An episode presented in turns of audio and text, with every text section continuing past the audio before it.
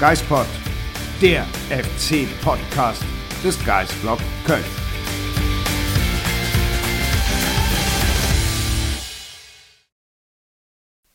Wir sagen Dankeschön 100 Folgen der Geispod. Liebe Sonja, ich habe mir das Singen gespart, aber trotzdem willkommen zur Jubiläumsfolge. Ich freue mich sehr, dass du dir das Singen gespart hast. Und ich freue mich auch sehr, dass wir hier heute bei der hundertsten Folge des Geistpods sitzen. Und deswegen vor allem, wie du gesagt hast, wirklich Dankeschön an euch, dass ihr wirklich bisher 99 Folgen angeguckt oder angehört habt. Ja, das sind über 50 Stunden Gelaber von uns, muss Ui. man ja auch sagen. Oh. Das ist eine ganze Menge Holz.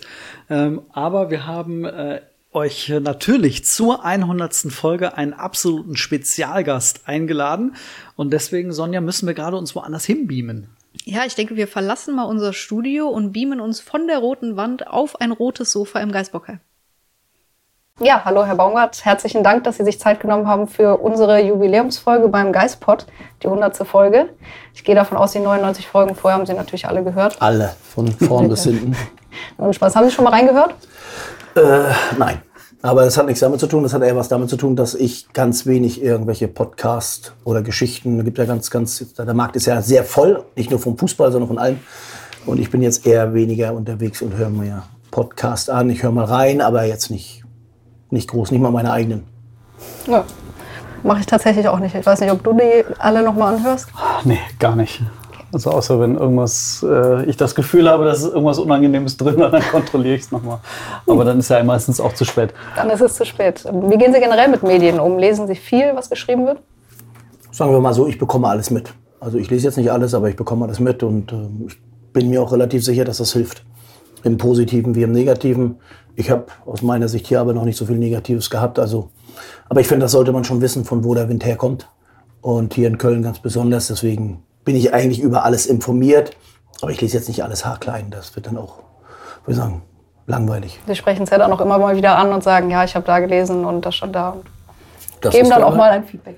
Ich gebe dann mal ein Feedback und meistens mal ein Feedback, weil mir irgendwas nicht passt. Und das ist ja auch dann, das ist ja das Schöne. Wir haben ja alle eine Meinung und ich auch eine und ich bin jetzt keiner, der seine Meinung oft in den Berg hält. Aber Köln wird ja eigentlich immer gesagt, dass es so eine Medienstadt ist.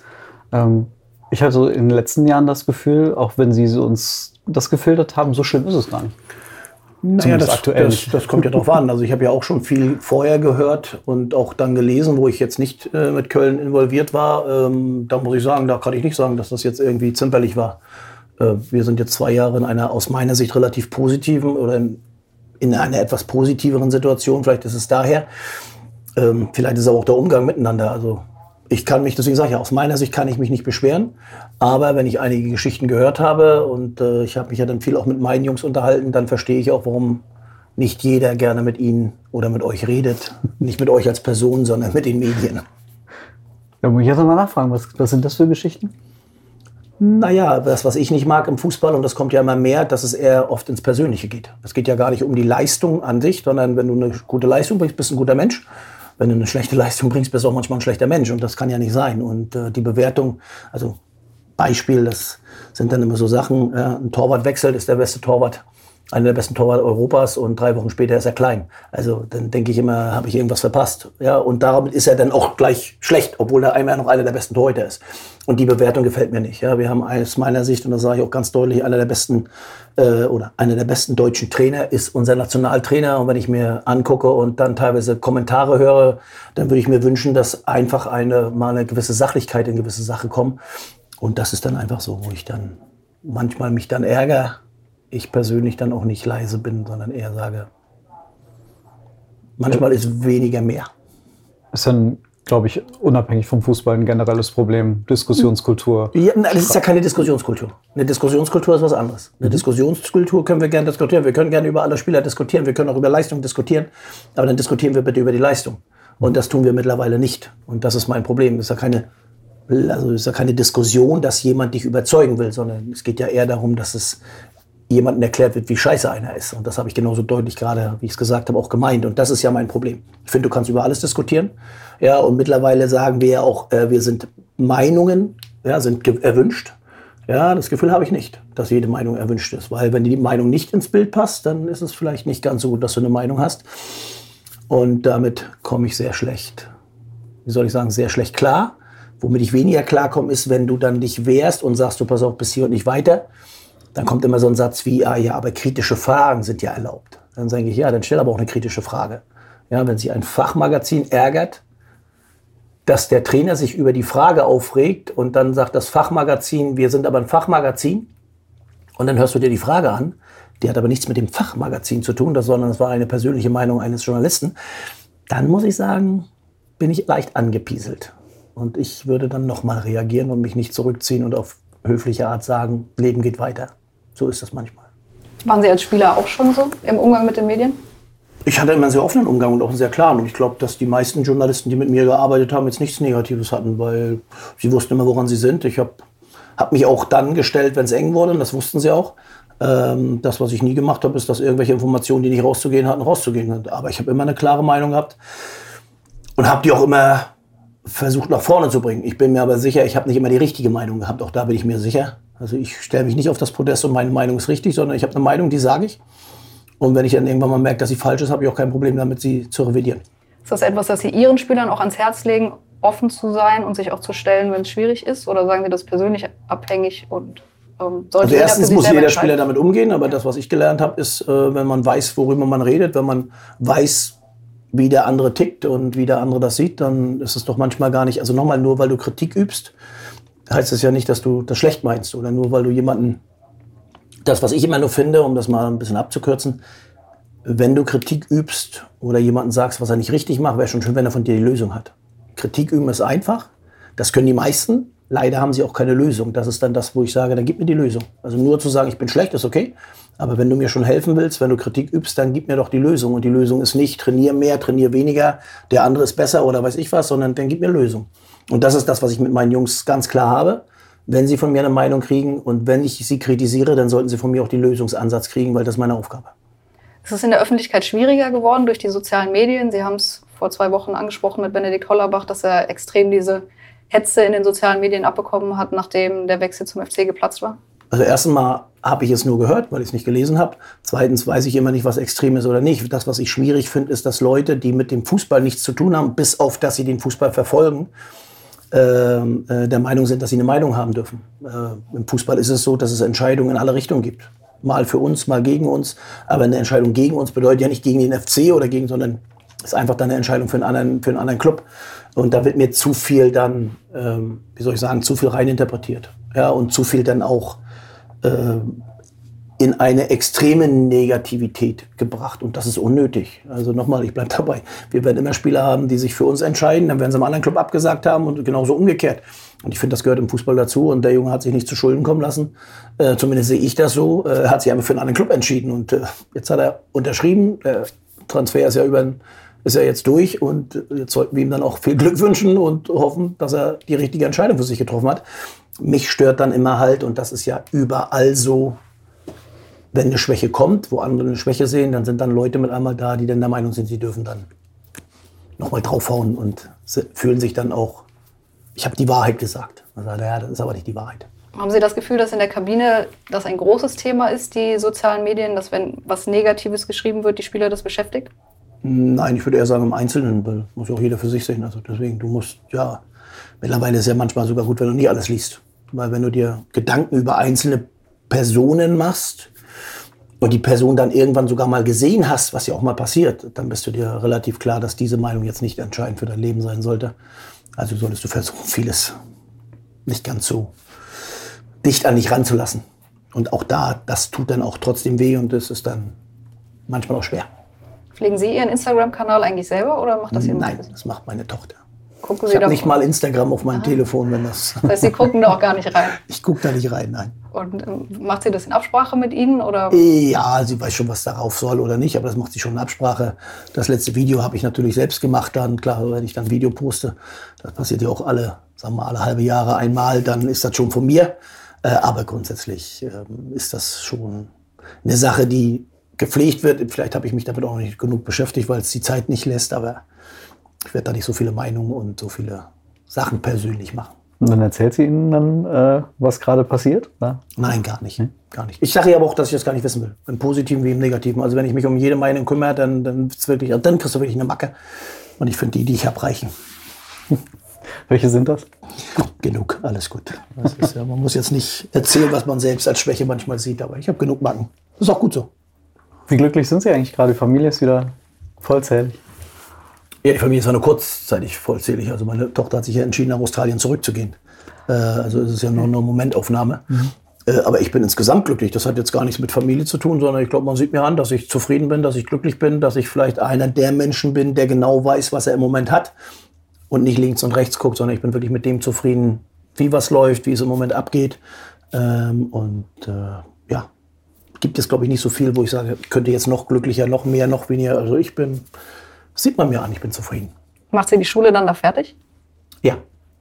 Ist ja auch nicht gerade um die Ecke, dass man mal sagt, wir fliegen jetzt mal eine Woche. Ja, aber wir haben ja in Deutschland ein großes System, äh, ein großes Problem. Wir stellen uns hier hin und tun so, als wenn wir der Mittelpunkt der Erde ist, sind. Und das sind wir nicht. Also wir diskutieren, wenn einer sein Kind aus der Schule nimmt, einen Tag vorher raus, muss er 1000 Euro zahlen, wenn es Ordnungsamt kommt. Das interessiert in Australien keinen. Und zwar nicht, weil das Kind nicht zur Schule geht, sondern weil du die Aufgaben anders lösen kannst. Und unser Schulsystem ist bei weitem nicht mehr das Beste. Und das ist auch der Grund, warum sie dann in Australien bleiben möchte. Sie würde nach Deutschland zurückkommen, müsste die Zehnte neu machen weil sie nicht anerkannt wird, obwohl sie aus meiner Sicht mehr Erfahrung gesammelt hat als ihre ganze Schule komplett in dem Jahr. Und in Australien ist sie in anderthalb Jahren fertig in der Schule und kann dann studieren mit dem Abschluss. Und äh, hier müsste sie vier Jahre noch zur Schule gehen und dass sie dann so erwachsen ist und eine Entscheidung trifft und sagt, da macht sie das lieber da fertig, weil sie sich wohlfühlt, weil das Land viel entspannter mit Situationen umgeht, weil die Lehrer sagen, Theorieunterricht machst du dann zwei Wochen in der, am Computer, was wir ja auch wollen in Deutschland. Ja? Da muss ich sagen, Leute, bitte, erzählt mir bitte nichts von dem, was wir hier alles haben. Fahr ein bisschen durch die Gegend, guck dir die Welt an, dann weißt du, dass wir ganz weit weg sind von dem, was wir als, wie soll ich sagen, fortschrittlich, modern und weiß ich was sehen. Wieder eine leichte Kritik an dem, wie es hier manchmal abläuft.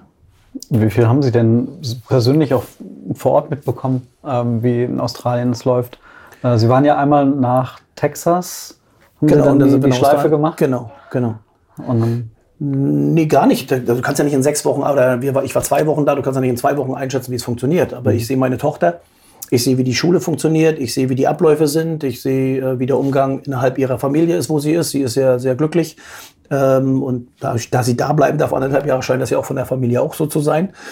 Ähm, und das ist ja das, was ich bewerte. Ich habe da 14 Tage erlebt, wo du sehr entspannte Menschen kennengelernt hast. Mhm. Und da muss man auch sagen, die müssen ja auch viel tun für das, was sie da machen. Ne? Also es ist ja nicht so, dass sie das irgendwann geschenkt kriegen.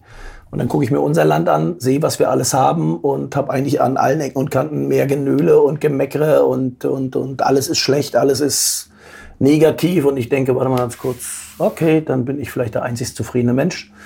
Dann sollte man es mir auch ansehen und deswegen. Aber sie hat eine Entscheidung getroffen, eine erwachsene Entscheidung und jetzt gucken wir sie, dass wir sie da unterstützen. Und dann sind wir trotzdem traurig, wenn sie weg ist.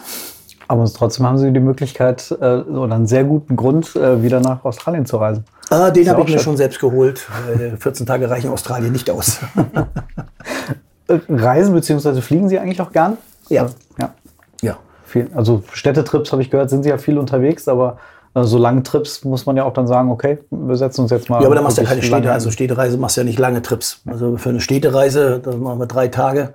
Ja, und da äh, bist du dann schon gut in Bewegung. Äh, das macht schon viel Spaß. Ähm, Gerade auch wenn du, also meine Frau und ich sind da sehr offen, haben da überall Ziele. Ähm, und äh, gibt es ganz, ganz viele Städte, die du so am besten kennenlernst, wo du auch wirklich sagen kannst, es gibt ganz viele schöne Städte. Ja, und nicht falsch verstehen, nur Ausland auch nicht. Ne? Also in Hamburg bin ich immer gerne drei Tage. Ne? Also es gibt genug deutsche Städte, wo ich auch drei Tage mich sehr gerne aufhalte. Ähm, aber ich finde, das gehört dazu. Für so Reise sollte man sich dann wirklich versuchen, dann drei, vier Wochen Zeit zu nehmen. Und da ist dann der Haken. Das können die wenigsten. Das ist dann auch schwierig. Was macht für Sie eine reizvolle Stadt aus?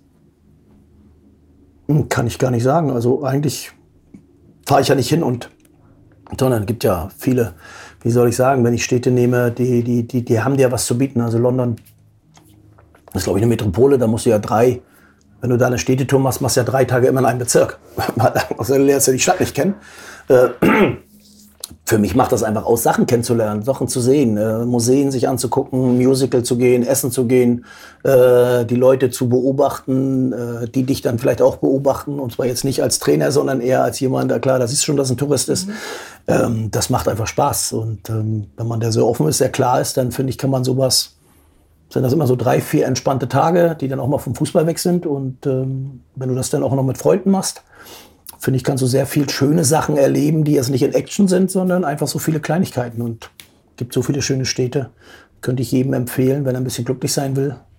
Einfach mal drei Tage weg, sich eine Stadt aussuchen. Und da gibt es ganz, ganz viele Städte. Allein schon die Hauptstädte Europas. Gibt ja nicht eine, sagen wir mal, nicht schöne Hauptstadt Europas. Also wenn du damit anfängst, hast du schon ein bisschen was zu tun.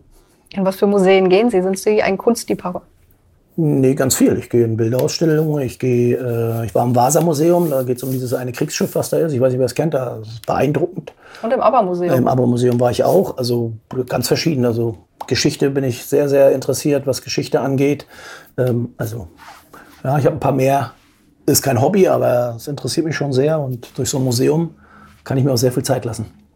Und mit Köln äh, war das dann auch so eine Stadt, die Sie erstmal gesagt haben, äh, wir erkunden die mal, ähm, nee, als sie hergekommen sind. Nee, gar nicht. Das ist so dieses Problem, dass du in der Stadt, also ich war in Berlin, glaube ich, in weniger Museen als in allen anderen Städten. Das ist das Problem. Und Berlin hat schöne Museen. Ne? Also muss man wirklich sagen, äh, mit Köln ist auch so. Also ich war vier Jahre Paderborn und war dann immer wieder mal im Paderborner Dom, den, den man sich mehr als angucken kann.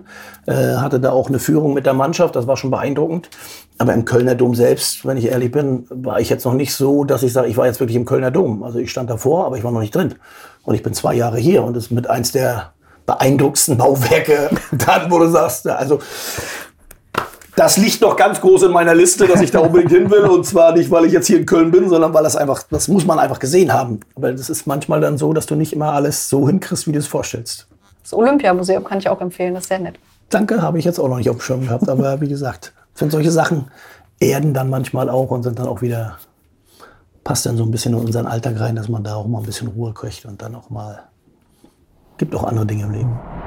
Bei dem Thema Reisen wollen wir einmal kurz einhaken und uns hier nochmal zurück ins Geistblockheim beamen. Denn für außergewöhnliche Erlebnisdestinationen müsst ihr gar nicht weit fahren oder fliegen, denn auch das Phantasialand ist nicht nur die Welt der Achterbahn. Auch dort könnt ihr einen Wellness-Kurzurlaub erleben. Und Marc, du hast uns da ein Hotel mitgebracht. Ja, ganz genau. Und zwar ein asiatisches Themenhotel, das heißt Lingbao. Und wenn ihr mal im Phantasialand seid, dann stoßt ihr auf diese außergewöhnliche asiatische Architektur und dahinter verbirgt sich ein Vier-Sterne Superior Hotel. Äh, und wenn ihr mal wirklich Lust habt auf ein Wellness-Refugium, dann seid ihr genau dort richtig. Ihr habt einen tropischen Garten, in dem ihr unterwegs sein könnt. Ihr findet dort einen Indoor-Pool, einen Outdoor-Pool und einen Spa-Bereich, wo es ganz viele Anwendungen für euch gibt. Und wenn ihr dann einen krönenden Abschluss haben wollt, dann könnt ihr eine asiatische Tasting-Tour erleben in den Restaurants und Bars vor Ort. Also wirklich ein Tipp, den ihr euch merken solltet. Das klingt auf jeden Fall sehr einladend und ich denke, das solltet ihr unbedingt mal auschecken. Und dafür klickt einfach in die Show Notes, da findet ihr alle Informationen. Und wir schalten jetzt zurück ins Geist Bockheim.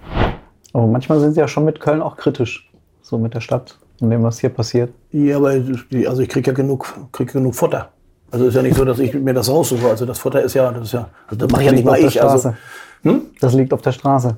Ja, aber das kann ja jeder Kölner bestätigen. Ich glaube, das hat nichts mhm. mit mir zu tun. Also das, das, die Sache ist halt die, wenn ich das sage, dann hören Leute. Dann hören es Leute, weil ich halt, das hat ja mit dem FC, also wenn ich jetzt kein FC-Trainer wäre, würde es keinen interessieren, was ich sage. Dadurch, dass ich sage, ist natürlich auch wieder mal eine halbe Seite in der Zeitung voll. Ja, manchmal. Also nochmal, wie gesagt, ich, wir können ja gerne darüber reden, aber wie viele Schulen wurden jetzt renoviert? Wie viele Schulen haben neue Fenster gekriegt? Äh, wir hatten ja eine Corona-Situation. Wie viel, wie viele Klimaanlagen sind in den Schulen gekommen? Wie viele Computer sind dann in den Schulen? Das ist ja kein Kölner Problem. Ja, wie viel Sportstadt Köln heißt so, ne? Sportstadt Köln? Werben mhm. wir mit, ne? Ja. Okay. Gibt es noch irgendein Stadion, was wirklich in einem absoluten Zustand ist? Selbst das, selbst unser Stadion ist mittlerweile auch etwas älter geworden. Also gibt es wirklich irgendwas, wenn wir Sportstadt stellen? Wir haben, die, wir haben die größte Sportuni. Es gibt keine Hallen für Basketballer, Volleyballerinnen? Mit, mit, also wenn wir jetzt mit Leipzig vergleichen, was ja die Konkurrenz ist, mhm. wir können Leipzig gerne mal hinfahren, was da an Sportstätten weiter auch entsteht. Ja, und da muss ich sagen, hm, schade, traurig. Wenn wir unsere Olympioniken, die bei Olympia was reißen sollen, äh, kaum eine Unterstützung kriegen für das, was sie machen. Finde ich schon traurig. So, und wir können ja überall in Köln anlegen, ob es das Verkehrsprojekt ist, ob es ganz, ganz viele Dinge gibt, die dann besprochen werden, dann nicht umgesetzt werden. Mir geht es ja gar nicht darum, dass man über die Dinge diskutiert, aber ich habe immer das Gefühl, wir sind fertig mit der Diskussion. Es gibt ein Ja und eine Woche später gibt es dreimal Nein, weil irgendeine kleine ein kleiner grüner Frosch sich gemeldet hat und dann ist schon wieder alles in eine andere Richtung. Und das finde ich, finde ich schwierig für mich. Und deswegen gibt es dann manchmal auch einen Kommentar von mir. Aber ich finde auch, das mache ich sehr friedlich. Da ist ja der FC auch nur im Grunde das Aushängeschild, bei dem es dann halt auch einiges nicht funktioniert ähm, im Sinne von Ausbau, äh, Stadion und so weiter. Was ja, ich glaube, dass der FC leider andere, immer, auf andere der Vereine FC durch die Popularität des FC wird der FC gerne als Politikum genutzt. Also es gibt ja einen Nachbarort, ja, da bin ich mir relativ sicher, dass das ein Naturschutzgebiet war, wo da gebaut wurde. Und die, glaube ich, sind gerade am Erweitern.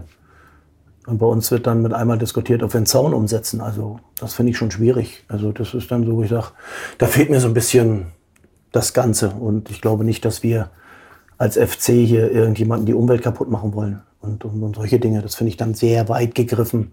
Und weil wir aber ein Thema mehr sind als andere und über uns wird dann halt auch klar berichtet, äußern sich diese Menschen.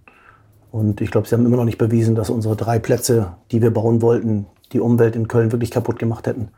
Also deswegen. Aber wir werden es nicht ändern. Was wir auch nicht ändern werden, dass ich dazu eine Meinung habe. Thema Städte und Länder und Reisen und Ziele. Es gibt gerade ein Reiseziel, das ist sehr beliebt bei Fußballern. Waren Sie schon mal in Saudi-Arabien? äh, nein, nein. Es ist jetzt auch nicht auf meiner Liste drauf. Aber bevor die Frage kommt, sollte ich irgendwann mal beim FC nicht mehr gewollt sein und ich bekomme dann eine Gesprächsrunde in Saudi-Arabien, ich würde sie definitiv nicht ablehnen. Was aber nicht heißt, dass ich das machen würde. Aber ich finde, Fußball ist mittlerweile sehr weltoffen und ich glaube, ich habe das schon mal gesagt. Ich glaube, dass man im Fußball viel erleben kann. Roger Schmidt ist für mich das beste Beispiel, was für mich dann ein ganz, ganz interessantes Trainerleben sein kann, wenn ich sehe Peking, ja, Eindhoven und jetzt Lissabon. Also ich finde, ich bin dazu allen sehr offen. Äh, gibt es für Sie, äh, Sie haben das mal in einem anderen Podcast, haben Sie mal davon gesprochen, äh, dass Sie sich den Globetrotter-Trainer Baumgart vorstellen können? Ja. Äh, wie würde der aussehen? Mit, was für Länder würde Sie sofort reizen? Oh, ich glaube, also da gibt es eben, also ich sag mal, ich habe jetzt, vor zwei Tagen habe ich gerade mit jemandem gesprochen, haben wir über Thomas Doll gesprochen. Mhm. Der ist gerade in Indonesien. Der ist in Indonesien und hat jetzt, glaube ich, verlängert, ist Meister geworden und spielt da in Stadion vor 50.000. Das können wir uns hier gar nicht vorstellen, dass Indonesien Fußball, ein Fußballland ist. Ähm, ich habe Trainer kennengelernt, die haben in Vietnam gearbeitet oder in Indien gearbeitet und, und, und, und als deutsche Trainer. Also da in, Süd, in, in Südkorea gearbeitet, in China gearbeitet. Also Ganz mitten gerade zurückgekommen nach Meppen aus, aus Südafrika. Südafrika. Also ich, also deswegen, also ich finde, wir sollten gerade in unserem Job, in meinem Job, äh, hast du ja diese Möglichkeiten. Also das ist ja nicht so, dass du dann einen großen Antrag stellst, sondern kommen die Leute zu dir, ob du mal vielleicht da dir ein Jahr vorstellen kannst oder zwei. Also, und da ist ja auch eigentlich relativ einfach, so einen Weg zu gehen. Und deswegen, ich bin da wirklich zu allen Sachen offen und ich könnte jetzt nicht vor einem halben Jahr hat mich mal irgendjemand angesprochen, ob ich nicht äh, Nationaltrainer von Haiti werden will. Da habe ich gesagt, warte mal, mit, mit Haus am See, das ist alles am Wasser, also, sofort.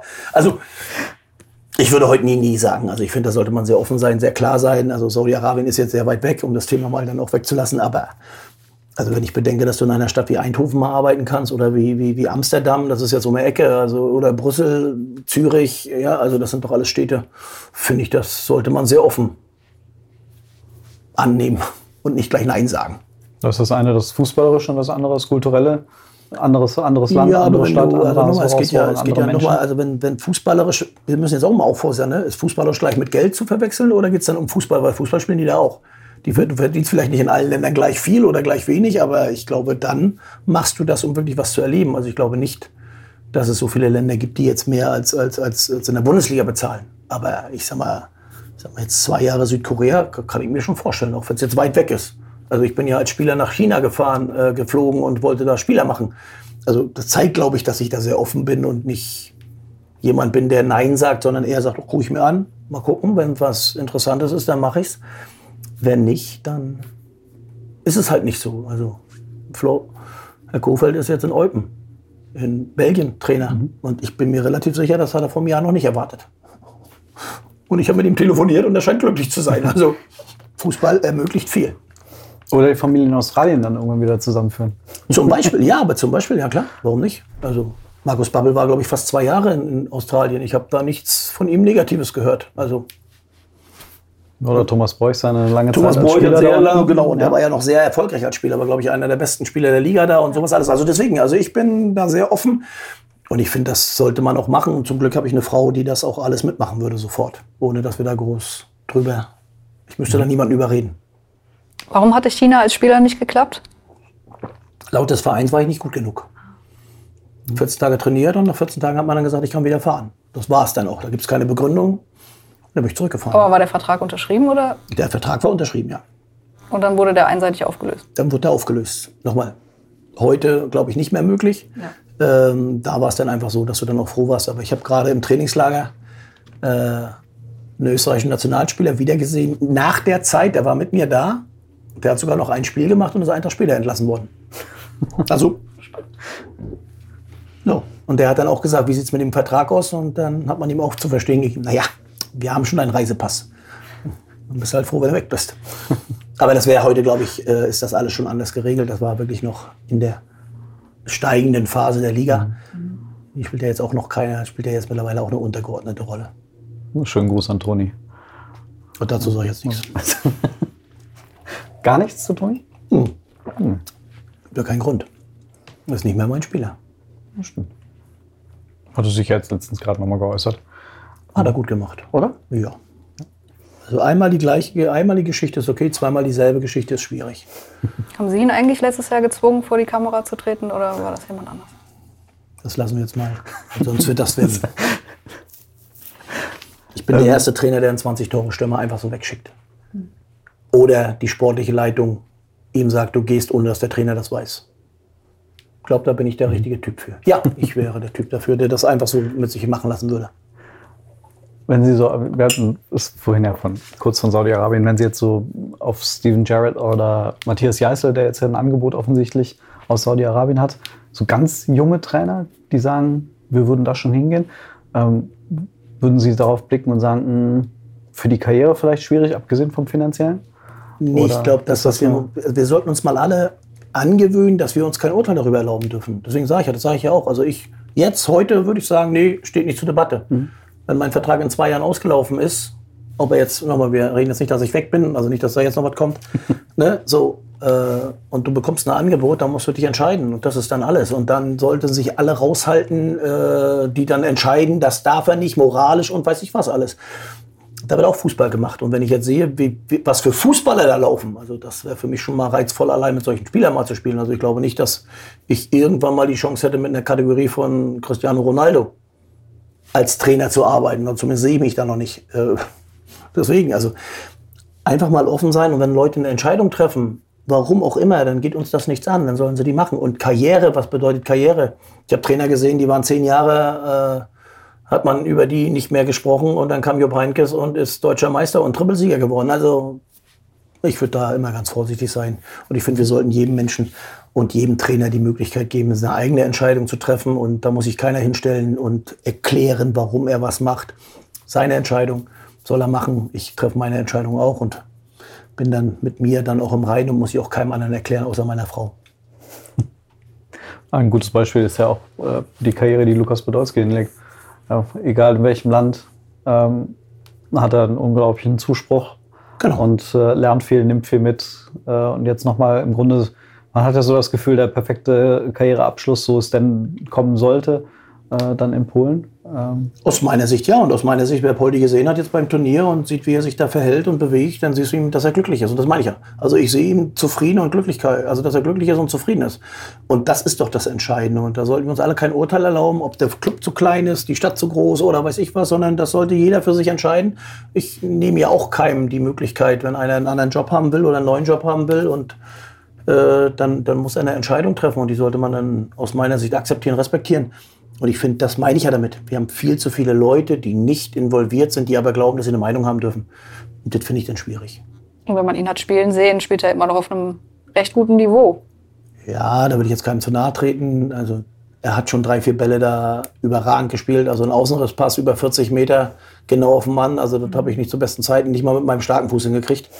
Und das sieht bei Paul hier natürlich alles sehr, sehr elegant aus, aber man sieht ihm schon an. Das Anlaufen in Ihrem System wäre vielleicht etwas anstrengend? Ja, ich glaube, die Diskussion hätten wir schon geführt, als er junger Spieler war. Da bin ich mir relativ sicher, dass da wäre das ein oder andere Gespräch nötig gewesen, bis er das wirklich so macht, wie ich mir das vorgestellt hätte. Aber nochmal, außergewöhnliche Qualität äh, als Fußballer und äh, da muss man auch großen Respekt vor dem, wie er es macht.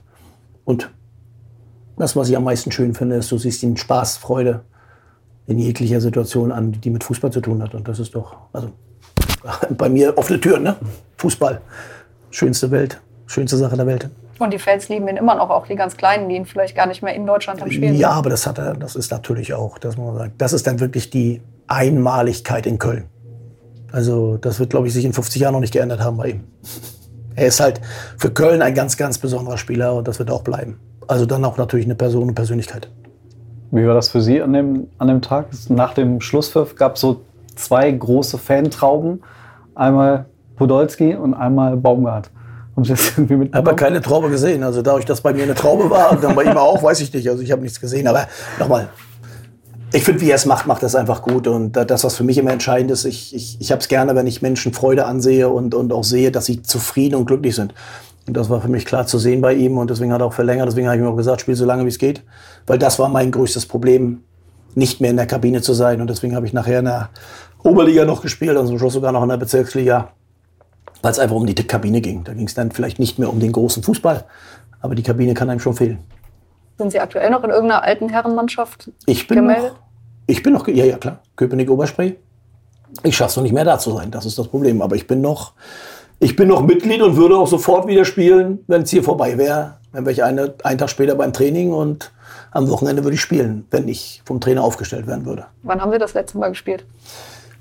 Oh, das war, das war noch ein Pokalspiel. Ich bin mir relativ sicher, da war ich noch, das war noch vor Corona. Das war wirklich, aber da bin ich einen Tag in Berlin gewesen und habe noch ein Pokalspiel mitgemacht. Und wie ging's?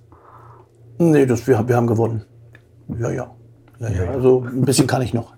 Also so ist nicht. Aber äh, nee, das würde ich mir auch nicht nehmen lassen. Auch, und wenn Tradition, meine Mannschaft ist dann Union, wenn die rufen, ich habe jetzt immer noch vier Termine, ich habe leider andere Termine dazwischen, das ist das Problem. Also wenn ich könnte, würde ich es machen, aber geht leider nicht. Das ist nun mal so. Aber das mache ich gerne, spiele ich gerne. Ähm, und es ist immer wieder schön zu sehen, wenn du die Leute da alle wieder triffst und wieder siehst. Das ist einfach, macht einfach Spaß. Immer noch der Neuner dann? Oder? Nee, nee. hinten in Verteidigung, in der alten Herren wird man irgendwann mal lernen, dass alle nach vorne laufen und alle glauben, dass sie Tore machen. Und dann bin ich dann der, der sagt, okay, einer muss am wenigsten hinten bleiben und dann die Sache unter Kontrolle haben. Deswegen bin ich in den Spielen wirklich dann hinten und mach den, mach den Franz Beckenbauer ohne Außenriss. Hier beim FC in der Traditionsmannschaft zu spielen, vielleicht irgendwann gemeinsam mit Jonas Hector, keine Option? Nein, keine Option, weil es nicht meine Mannschaft ist als Spieler. Das hat damit nichts zu tun, dass ich das nicht, äh, dass das nicht schön wäre, aber ich bin halt, habe halt in anderen Mannschaften gespielt und dann finde ich das schwierig. Ähm, wie gesagt, meine Traditionsmannschaft ist dann Union und dann gibt es noch zwei, drei andere, wo ich dann das auch immer gerne mal wieder mache. Ähm, aber beim FC habe ich nie als Spieler gearbeitet. Ich glaube, das kann auch jeder akzeptieren und respektieren. Die Freizeit, die Sie gerade haben, die nutzen Sie wahrscheinlich dann für die Städtetrips, die wir angesprochen haben, für die Hunde. Also Familie sowieso, klar, aber. Ja, ja. das ist ja Familie. Also Städtetrips, Hunde, das ist ja dann das, was Familie ist. Nee, das nutze ich denn dafür. Das ist auch okay. Haben Sie viele Konzerte mitgenommen im Sommer? Zwei. Zwei. Zwei, ich überlege noch, was ein drittes? Nein, einmal Pink hier und dann Herbert Grönemeyer. Eines Ihrer Idole. Äh, nee, das Idol. Das Idol. Das ist wirklich das Idol. Also ich höre wirklich alles, was Deutsch ist und ich mag gar, ich glaube, es gibt ganz wenige, gibt jeden deutschen Sänger, Howard Carpendale, äh, Heinz-Rudolf Kunze, das sind alles so meine, die höre ich alle gerne, Roland Kaiser, das sind ja auch alles verschiedene Richtungen, aber Herbert Grönemeyer, seit meinem zwölften Lebensjahr kenne ich jedes Lied auswendig und, und, und das ist wirklich ein Idol von mir gewesen. Das ist einfach so, oder ist es immer noch. Ähm, meine Frau hat Fotos gemacht und sie hat noch nie erlebt, dass ich auf jedem Foto gleich grinse. Und jeder, der weiß, wie ich bei Fotos reagiere, der weiß, dass das eigentlich fast unmöglich ist. Aber das ist wirklich, das ist für mich ein ganz besonderer Moment gewesen, das kann ich sagen. Und es gibt nicht so viele Menschen, es gibt nur noch einen Menschen, den ich dann mal wirklich kennenlernen möchte. Und das ist Eric Cantona und alle anderen freue ich mich, aber ist jetzt auch nicht so entscheidend. Ein anderer Neuner. Eine andere Richtung. Gab es irgendwie bei, bei Grönemeyer eine ein einschneidendes Erlebnis damals, wenn Sie sagen, zwölf Jahre alt? Nein, gar nicht. Ganz genau, nicht. Einfach Musik, Bochum, hoch und runter, Ö, Sprünge, alles. erste Konzert nach der Wende im Ostseestadion. Sein erstes Konzert im Osten war im Ostseestadion. Am Anfang oben gesessen, später erste Reihe. Das ist, glaub, ich weiß gar nicht, acht, neun, zehn Konzerte gesehen. Also gigantisch. Also für mich gibt es nichts, und dass ich ihn kennenlernen durfte. Also für mich ein schöner Moment, ja. Das war jetzt auch das erste Mal, dass Sie ihn getroffen haben. Das erste Mal, dass ich ihn getroffen habe. Und das Schöne ist, da er Fußballfan ist, er wusste wirklich was mit mir anzufangen. Das ist doch schön. Das war für mich auch ein sehr schöner Moment. Hören Sie sich nur Konzerte an, zu denen Sie persönlich auch eine Bindung haben oder gehen Sie einfach generell gerne auf Konzerte? Nee, generell. Also generell, wie gesagt, wir waren in London, da haben wir nicht, da haben wir das ABBA, nicht das ABBA Musical, Mama Mia, sondern wirklich die ABBA, die ABBA Show gesehen. Also sowas zähle ich jetzt nicht als Konzert, war zwar wie ein Konzert gemacht, aber es war dann halt äh, nee, das hat damit nichts zu tun. Also ich habe keine Platte von Pink zu Hause, aber das Konzert, ich durfte es jetzt zum zweiten Mal auch hier im, im Rhein-Energiestadion sehen. Das ist der absolute Hammer, wenn du, also auch die Professionalität, die dahinter steckt, äh, also Helene Fischer gerne hören, ja, jedes Lied kann ich auch, alles gut, ja. Anderes Konzert als bei Ina Müller, ja, und ich kenne auch alle Lieder, aber wie das aufgebaut ist, wie, mit wie viel Professionalität daran gegangen wird, ähm, du siehst die Unterschiede äh, zwischen, wie soll man sagen, zwischen deutschen Sängern ja, und dann äh, kommt Phil Collins. Ja, das ist dann halt, das ist einfach, das macht dann halt Spaß und das ist dann auch schön und dann siehst du, mit wie viel Leidenschaft die Leute dann ihren Job machen und das ist ja das für mich das Wichtigste. Kommen wir wieder zu Freude, Friede, äh, zu, zu, zu glücklich sein und dann siehst du diese Leute da auf der Bühne stehen und du siehst einfach nur glückliche Menschen, die, geil drauf sind, ihren Job zu machen und das so zu machen, dass sie da 30.000, 40.000, manchmal auch nur 5.000 einfach in Begeisterung bringen. Und das gibt nichts Schöneres für mich. Ich war diesen Sommer bei Bruce Springsteen, ich glaube 73 oder 74 ist er, der müsste das ja nicht mehr machen, aber er hat so viel Freude einfach dabei, diesen Beruf Bruce Springsteen habe ich leider ein Konzert äh, verpasst, da der hat für 120.000 noch in der DDR gespielt. Äh, da bin ich leider nicht hingekommen. Aber das ist auch legendär gewesen. Ja. Das war schon interessant. Und das, das war noch vor der Wende. Steht das auch noch auf Ihrer Liste? Wenn ich das, ja, ja klar. Auf jeden Fall. Share, ganz oben. Ich hatte Karten für Share, habe ein Spiel verloren, bin ich hingegangen. Ärgert mich heute noch, würde mir nie wieder passieren. Bin leider so bescheuert, habe mehrere Konzerte, deswegen, weil ich am Tag verloren habe, bin ich abends nicht ins Konzert gegangen. Jetzt mittlerweile würde ich sagen, könnt mich alle mal. Also Share ist für mich mein größtes Ziel noch. Die einmal noch live zu sehen, das ist für mich noch was ganz, wäre noch was ganz Besonderes. Wäre mir auch egal wo auch weltweit. Ist sie noch in Las Vegas? Ja, ich glaube, die hat noch eine Show da. Ich habe nur gehört, dass äh, Spring, äh, Bruce Springsteen soll für 24 jetzt bald die, die Daten rausgeben. Also da gehe ich davon aus, dass ich mich da auch bemühen werde. Definitiv. Ich glaube, das ist so. Das sind so Künstler, das hat gar nichts mit den Liedern im Einzelnen zu tun, sondern da weiß man einfach, wenn die arbeiten, wie die arbeiten, das ist einfach aus meiner Sicht, äh, da musst du hin. Die musst du gesehen haben. Ja, Udo Jürgens habe ich leider nie gesehen. Also das ist, es gibt auch Sachen, die ich, Chris Rier, kennt jetzt gar nicht jeder, aber äh, das ist, dass ich den nicht gesehen habe live. Also das sind ganz viele noch, die ich dann, die ich mir gerne noch angucken würde, was mein Zeitplan im Moment nicht zulässt. Ich werde mal verlacht von meine Bee Gees liebe. Bee Gees, äh, also wer da so lacht, traurig, dass ich ja, nee, wer da lacht, kann auch nach Hause gehen. Also ganz viele, ganz viele verschiedene. Also das gibt doch nichts Schöneres, sowas zu sehen, wenn du Leute siehst, die ihren Job mit Leidenschaft machen, Liebe machen und, und, und das Konzert, das äh, Phil Collins hier mit Genesis gegeben hat in, äh, in der Lanxess Arena, ich glaube, das ist, das, das, bleibt für ewig. Mhm. Gerade in seiner jetzigen Gesundheit, mit seinem jetzigen Gesundheitszustand, das ist, boah, Wahnsinn, Gänsehaut. Wenn Sie so für sich sein wollen zu Hause, ähm, hören Sie da auch viel Musik oder? Auch. Gucken Aber Sie Serien oder? Serien, ich bin so ein Serienjunkie. Also hm. da bin ich dann dabei. Aber auch Musik. Oh, eher so diese äh, Bones, Knochenjägerin, Kersel, hoch und runter habe ich, glaube ich, mit meiner Tochter alle zehn Staffeln 27 Mal gesehen. Also ich kann überall mitspielen. Und es macht mir auch Spaß, diese zum fünften oder sechsten Mal zu sehen. Also Game of Thrones ist äh, so eine, also ganz, ganz, also Serien gibt es keine speziellen, speziellen Dinge. Äh, ganz, ganz verschieden. Mhm. Haben Sie sich Ted Lasso angeguckt? Ja. Wie finden Sie die Serie? Überragend. Ich habe auch ein Shirt, zwei Stück. Ich habe gestern die ersten drei Folgen geguckt. Ich habe noch nichts davon gesehen. Ich muss das offen zugeben. Aber ich fand es überragend gestern. Deswegen. Toller Start. Und, und, mir fehlt noch die dritte Staffel, deswegen nichts erzählen. Ich bin nebenbei, der, als die dritte kam, habe ich eins und zwei angefangen. Und jetzt kommt wieder das Zeitproblem. mhm. kommst halt nicht dazu, ständig durchzugucken. Die aber das ist auch überragend. Ich weiß. Ich habe auch schon viel gehört, ohne dass ich mir immer was sagen darf. Aber überragend, auch die Idee. Also die Idee, die dahinter steckt, ist einfach, ja, mega. Du, was gefällt mir. Ich habe dann gestern tatsächlich so gedacht, okay, wie würde jetzt Steffen Baumgart die Idee finden, als Fachfremder den, äh, als Fußballtrainer äh, zu übernehmen? Die Frage habe ich mir gestellt. Ja? Ja, die Frage mhm. habe ich mir gestellt, was würde ich machen, wenn ich eine fremde Sportart machen würde? Genau das gleiche. Also wirklich so. Habe ich mir. Und du kommst als völliger Idiot und kennst nicht mal die Regeln und versuchst mhm. dann eine Mannschaft zu führen. Also genau die gleiche Frage stelle ich mir ein, zwei Mal. Was würdest du jetzt machen? Also finde ich ganz witzig. Ich finde auch dieses, ich finde es auch ganz witzig, so diese, dieses Team und dann der Co-Trainer und dann der Trainer. Wer macht eigentlich da die Trainingsform? Ja. ja. Also es gibt so ganz viele Beispiele, wo ich denke, so Team A geht nach da, Team B geht nach da. So.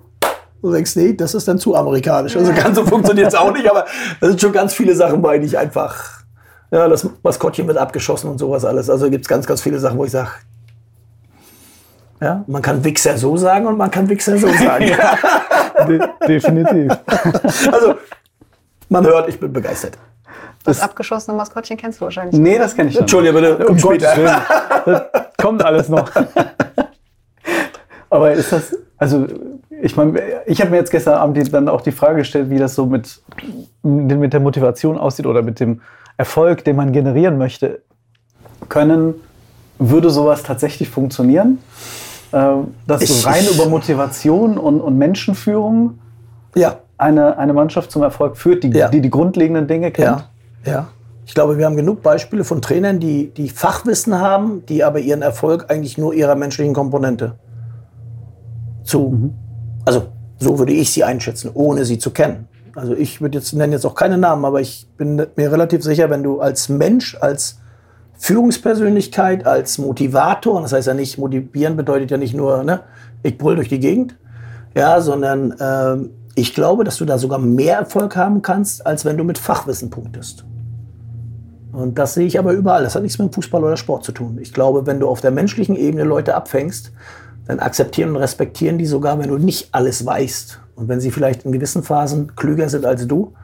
Aber wenn du die da hinkriegst, dass sie es nutzen, also da bin ich fest von überzeugt, dass du über menschlich, menschliche Komponenten, über, über, über Umgang, kriegst du Menschen viel besser, als wenn du mit dem absoluten Fachwissen auftrittst.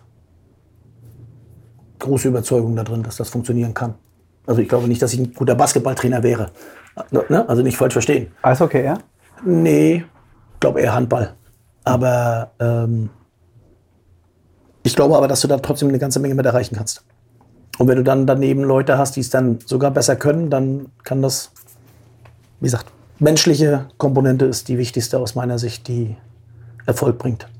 Ted sagt ja auch, das Gewinnen und Verlieren ist eher zweitrangig. Es geht darum, den Menschen auf und neben dem Platz besser zu machen, zu einem besseren Menschen zu machen. Ist das auch etwas, das Sie unterschreiben würden? Ja, ich bin aber trotzdem so, dass es nichts Größeres als Gewinnen gibt. Also das würde ich jetzt nicht unterschreiben, gewinnen oder verlieren. Ich glaube, dass du mit beiden umgehen musst. Und ich glaube oft, dass es schwieriger ist, mit Siegen umzugehen. Weil in der, in der Euphorie machst du oft die Dinge, die dir dann in der Niederlage dann doppelt und dreifach entgegenwirken.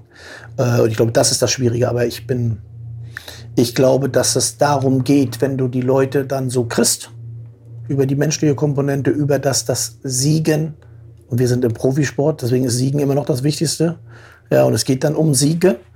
Ja, aber wenn du sie dabei kriegst, dass sie dann auch normal bleiben und das dann auch sehen als, das Spiel haben wir jetzt gewonnen, jetzt geht's weiter und jetzt bin ich dann wieder der, der einkaufen geht und der, der dann vielleicht mit dem Hund Gassi geht oder die Kinder von der Schule abholt und so weiter, äh, dann funktioniert das. Wenn du natürlich glaubst, dass du mit jedem Sieg der geilste Typ der Welt bist, äh, dann wirst du irgendwann mal mehr verlieren als nur ein Spiel.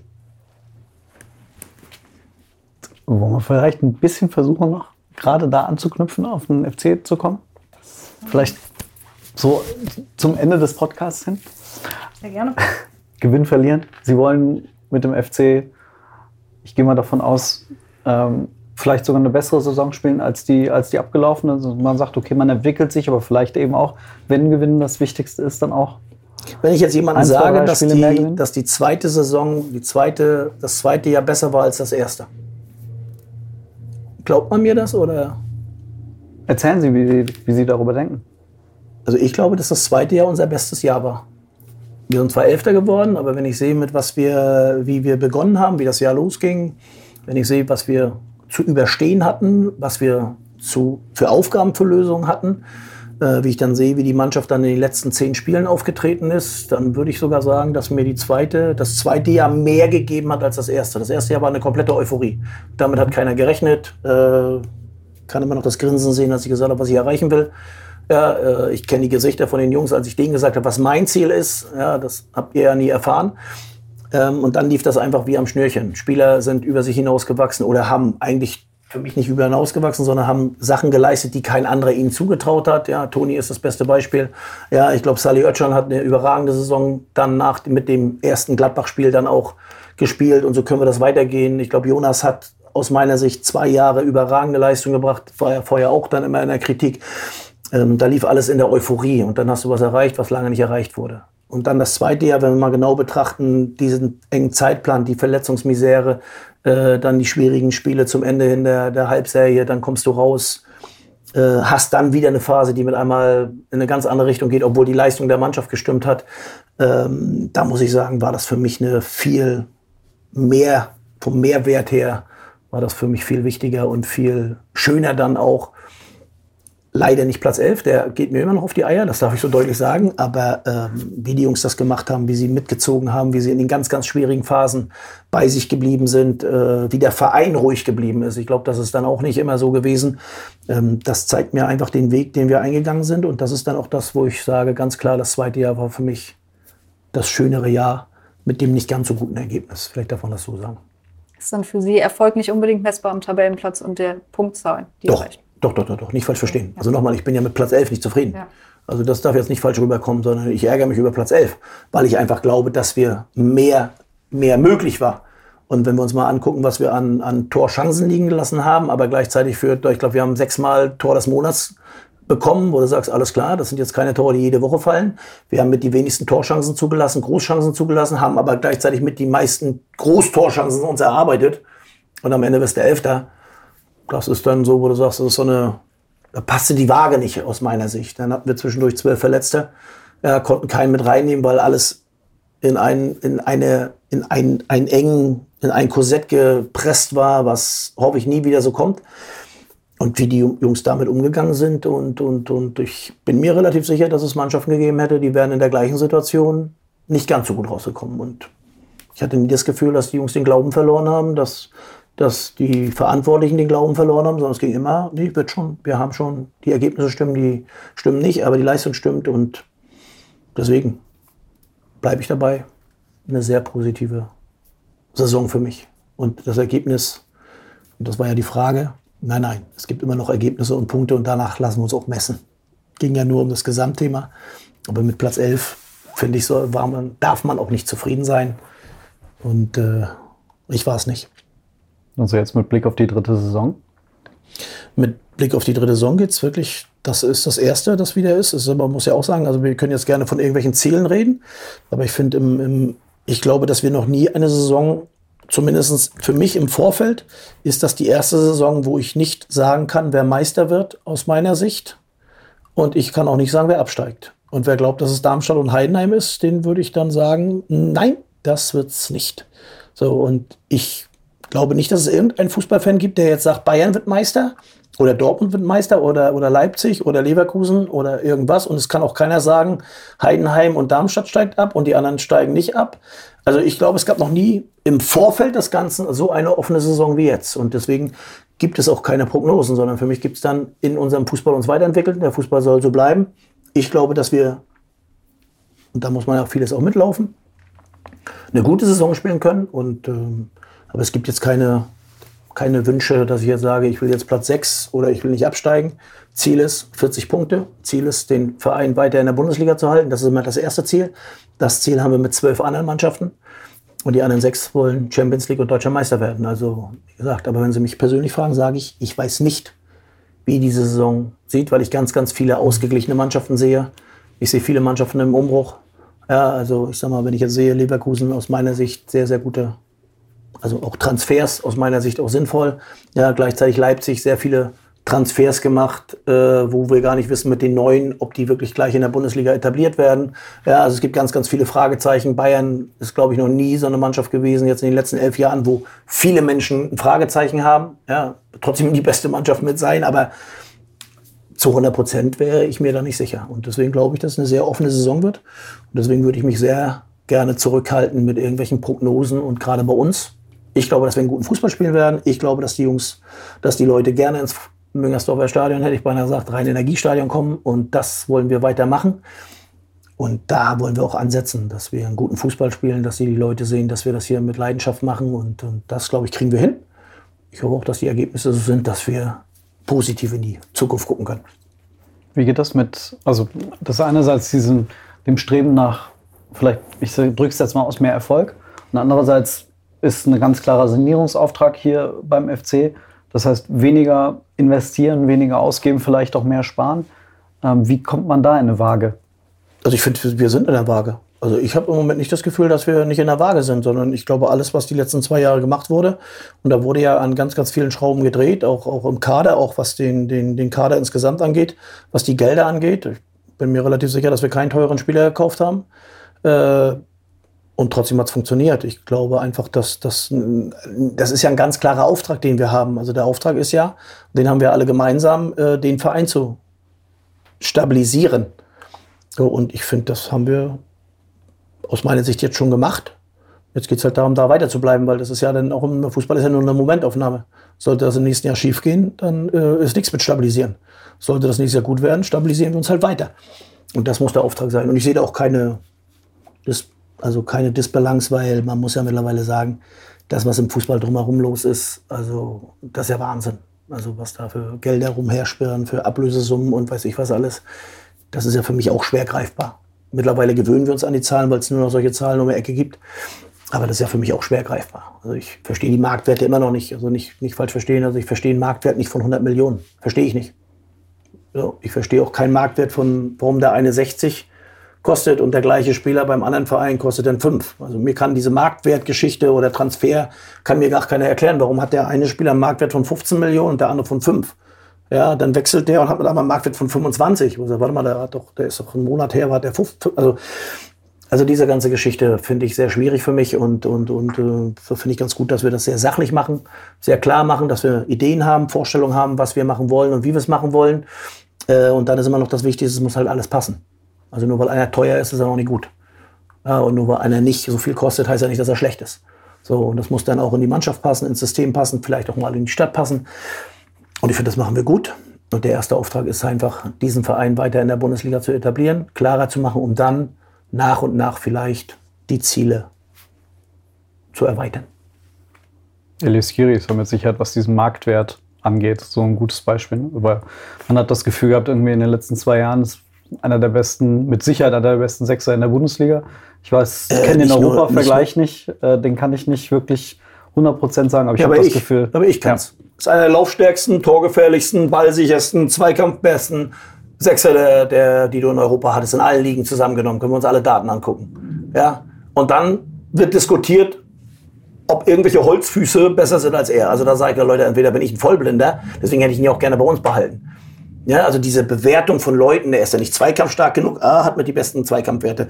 Äh, passsicher, äh, hat kaum Fehlpässe gemacht, ja. Äh, Torgefahr, es gibt keinen torgefährlicheren Sechser als ihn. In, ich glaube, in fast allen Ligen. Ja, und äh, laufstark, also mehr laufen geht nicht. Also da denke ich, okay, das sind alles Parameter, die ja auch jeder lesen kann. Und trotzdem wurde mir immer erklärt, na, Zweikampf, ah.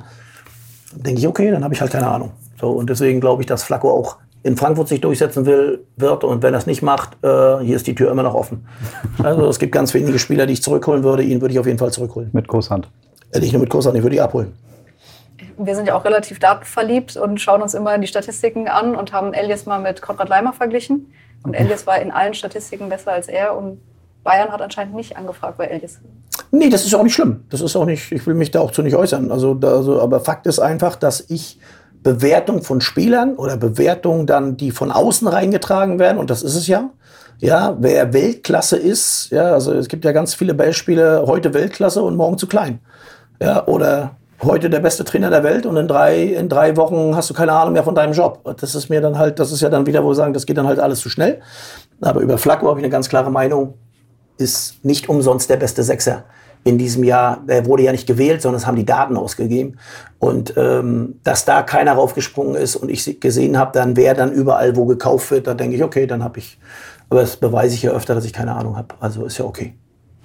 Können Sie verstehen, dass die Fans ein bisschen enttäuscht sind, dass er zur Eintracht Frankfurt gegangen ist? Ja, aber Fans sind ja immer enttäuscht, wenn ein Spieler geht. Dafür freuen sich die Fans in Frankfurt. Also das ist ja so, wenn wir einen von Frankfurt kriegen, ärgern die sich und wir freuen uns. Also das gehört dann auch im Fußball dazu. Und das würde ich auch nicht so hochhängen. Aber dass wir, ja, traurig ist jetzt der falsche Wort. Aber nochmal, ich muss, Flacco ist auch als ruhiger Mensch ja, Flacco ist ja keiner, der durch, der nach vorne gegangen ist. Flacco hat, ist nach vorne gegangen und war auffällig durch den, wie der arbeitet, wie der was macht. Äh, und äh, ich habe den nie unglücklich gesehen. Ja, und wenn der einen Fehlpass gespielt hat im Spiel, musstest du ihn eigentlich zusammenholen und sagen, das war nur einer, du hast nichts falsch gemacht, passiert. ja, weil der gedacht hat, die, für ihn bricht da eine Welt zusammen. Also war kein halt kein perfektes Spiel. Und deswegen bin ich bei Bewertung von, von Fußballern und, und gerade Bewertung von außen ähm, und dann auch von Trainern und weiß ich was alles, finde ich dann, finde ich immer ganz gut, wenn ich eine eigene Meinung habe und mir mein eigenes Bild mache und das ist oft dann nicht übereinstimmt mit dem, was ich lese und auch höre. Haben Sie aktuell Sorge, dass sich Benno Schmitz verletzen könnte? Benno verletzt sich nicht. Und wenn, also ich weiß nicht, äh, wenn mal einer Maiko gesehen hat, das ist jetzt nicht der ideale Rechtsverteidiger äh, im ersten Moment, aber wenn man genau guckt, äh, was, ich sag mal, was der kleine Junge und dann ist es dann vom, vom, vom A-Jugendlichen, ist halt noch ein kleiner Junge in unserer Mannschaft. Also das macht, da sehen Sie mich grinsen. Also es macht wirklich Spaß. Ob, also die ganzen jungen Spieler. Also es gibt nicht einen, der abfällt. Äh, klar sieht der eine, braucht der eine oder noch ein bisschen länger, aber gerade Maiko, gerade Max Finkgräfe, äh, also das sind schon zwei, die machen schon Spaß und deswegen würde ich jetzt nicht Hurra schreien, aber ich mache mir im Moment keine Sorgen. Und außerdem kann ich auch sagen, wir machen ja unsere Hausaufgaben im Hintergrund. Also es wird schon alles funktionieren. Schnell oder? Die Frage ist, was schnell ist. Pflichtspielstart.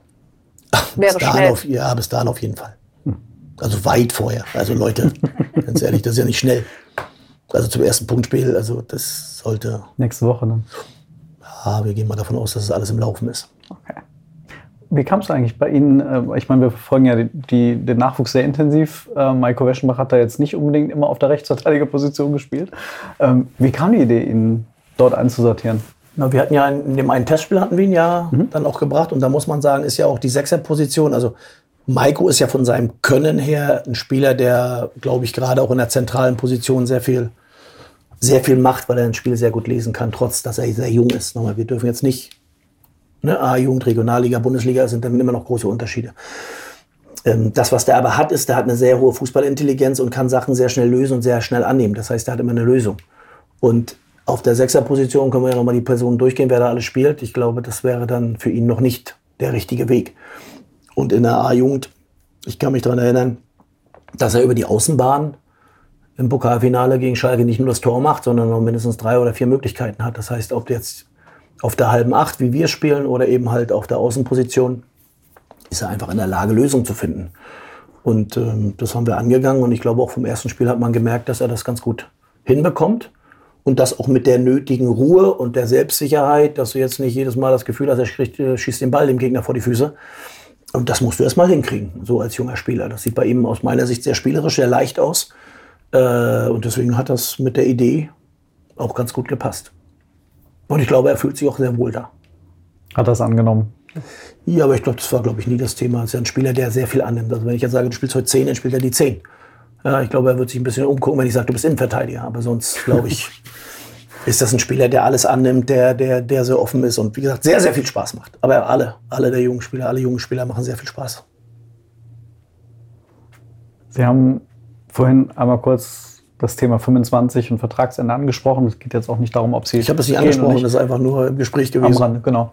Ähm, aber Sie haben ja zumindest so einen, so einen, gewissen Plan. Sie sprechen häufig von dem Weg, den Sie gehen. Ähm, ist der oder wann könnte man sagen, dass der zu Ende ist? Oder ist das etwas, das immer weitergeht, egal ob 25 kommt oder nicht?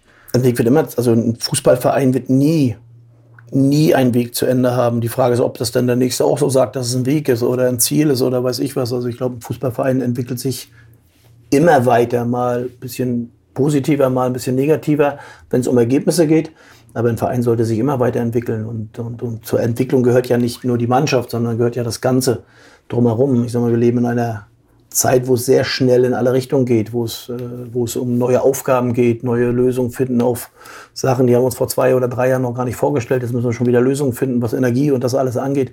Und so ist ja ein Verein auch, eine Mannschaft auch. Also wir haben jetzt drei, vier Spieler dazugeholt, äh, die alle sehr gut Fußball spielen können, aber trotzdem hier wieder was Neues mitnehmen und, und, und auch dann ihren vielleicht das, was vorher verlangt war und abgeholt muss jetzt, wird jetzt anders muss anders gelöst werden. Also ich glaube, dass ein Weg wird nie zu Ende sein. Und das hat auch gar nichts damit zu tun, ob, ob ich den Weg weitergehe oder nicht, sondern also ein Weg eines Vereins, einer Mannschaft, habe ich noch nie erlebt, dass ein Verein fertig ist und wird auch nie fertig sein, weil das macht ja auch den Fußball aus.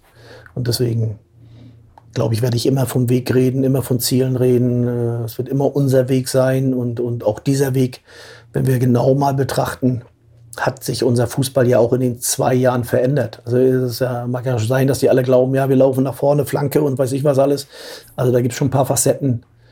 Da haben wir uns schon sehr gut entwickelt und das wird dann schon immer ein bisschen anders gemacht. Und wir können uns anders auf Gegner einstellen und so weiter und so fort. Also ich finde, wir haben einen sehr guten Weg gemacht in den zwei Jahren und hoffen mal, dass wir darauf weiter aufbauen und dann weiter uns entwickeln. Wenn jetzt das erste Pflichtspiel schon quasi morgen anstünde, Sie müssten morgen gegen Osnabrück spielen. Ähm, was hätten Sie für ein Gefühl? Ich habe ein sehr gutes Gefühl. Also ich habe äh, nochmal, ich habe also nochmal deswegen, also ich bin, ich sehe die Jungs arbeiten, ich sehe, wie sie marschieren. Wir werden nicht alles gewinnen, aber ich glaube, dass wenn du mit der Intensität spielst, mit dem, dass du dich da weiterentwickelst, wenn alles weiterläuft, dann werden wir in der Lage sein, jedem Gegner Schwierigkeiten zu machen. Und wir werden auch in der Lage sein, Spiele zu gewinnen. Ob uns das gelingt, wie oft, wie viel, kann ich nicht sagen. Aber ich bin absolut zuversichtlich, was die Saison angeht. Und wenn wir uns das Programm angucken, das, das wie sagt man, das, das Anfangsprogramm, was wir haben, würde ich mal sagen, sind wir wohl die Mannschaften, da solltest du gleich wach sein. Und trotzdem können wir können uns alle Mannschaften nehmen. Also in Osnabrück den Pokal zu beginnen, also Osnabrück, äh, das hat gar nichts mit zweiter Liga zu tun. Also Osnabrück ist immer eine Pokalmannschaft. Also ich habe die in der Regionalliga Bundesligisten rausschmeißen sehen und ich weiß, was da für eine Stimmung ist. Äh, also das ist, glaube ich, das schwerste Los, was du haben kannst. Damit beginnen wir. Hatten wir im letzten Jahr. Jetzt beginnen wir da wieder mit dem schwersten Los. Und dann in Dortmund den, den ersten Spieltag in Dortmund. Ja, das ist doch mal. Also ich finde, da war Hertha und Schalke in den ersten beiden Jahren nicht ganz so von der Aufgabe her. Waren auch schwierige Aufgaben, aber ich würde sagen, Dortmund, also besser kannst du es nicht haben. Hätte nur noch Bayern sein können. die haben wir nicht. Also, und dann Wolfsburg. Die werden ihre Ziele auch auf die Champions League auslegen und danach Frankfurt die Champions League spielen. Also ich finde, das ist ein interessantes Auftaktsprogramm, wo ja, wo man mich trotzdem grinsen sieht, was Spaß macht. Also genau darum. Aber genau, das ist ja Fußball. Also genau darum geht es ja. Aber die, also besseres Auftragsprogramm von den, von den Aufgaben zu lösen, finde ich, kannst du gar nicht haben. Geht gleich in die Vollen, mhm. kann gleich Spaß machen, kann natürlich auch gleich die ersten Backpfeifen geben, aber das kann es bei uns immer. Jetzt ist die neue Nummer zwei noch nicht da. Vielleicht ist sie das bis zum Pokalspiel. In den letzten beiden Jahren haben sie es so gehandhabt, dass die Nummer zwei im Pokal spielt. Wird das dieses Jahr auch wieder so sein? Nein. Hatte ich aber schon vor der Entscheidung, dass Timo geht, oder nicht geht, äh, schon für mich entschieden, hatte ich auch dann schon kommuniziert.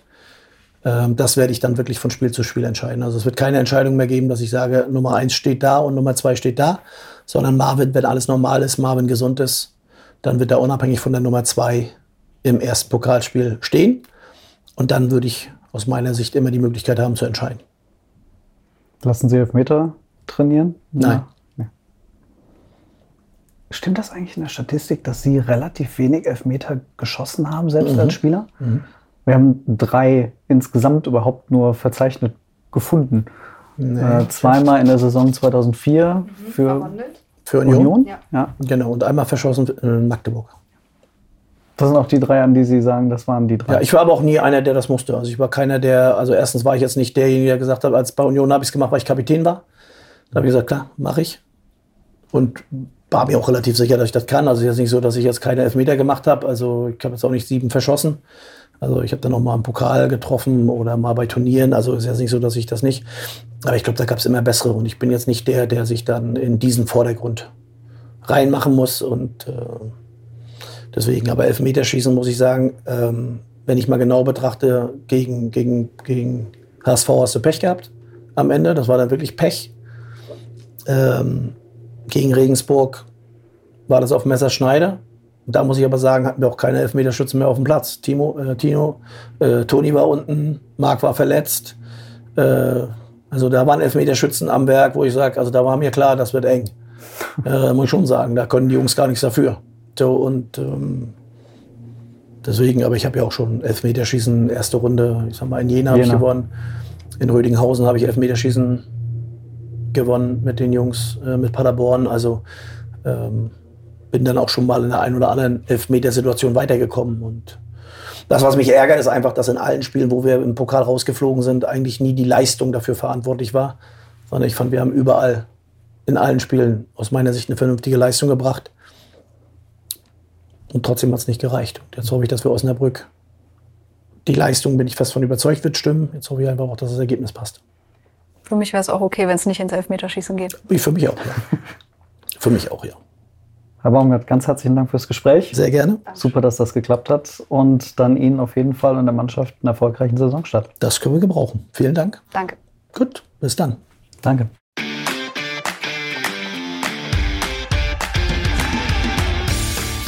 Geispod, der FC-Podcast des Geisblog Köln.